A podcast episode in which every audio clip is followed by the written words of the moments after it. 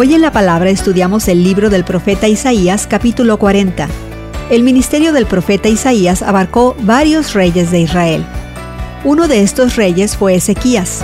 Durante su reinado, el imperio de Asiria atacó, devastando Judá y casi arruina Jerusalén.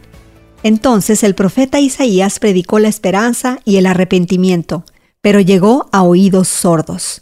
Ni el rey Ezequías ni el pueblo de Israel escucharon a Isaías. Tiempo después, el rey Baladán de Babilonia envió un regalo a Ezequías.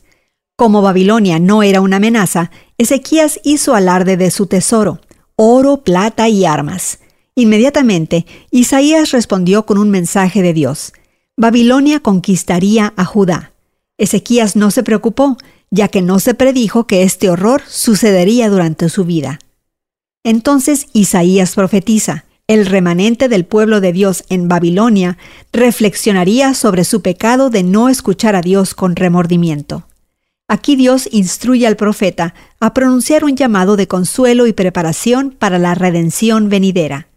En la época de Isaías, esta redención fue la liberación de Judá del exilio, pero este versículo también se usa para describir a Juan el Bautista en los cuatro evangelios.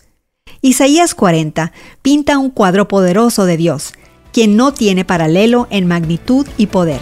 Tómate un tiempo para leer este pasaje en voz alta y deja que las palabras penetren en tu corazón. Hoy en la Palabra es una nueva forma de conocer la Biblia cada día.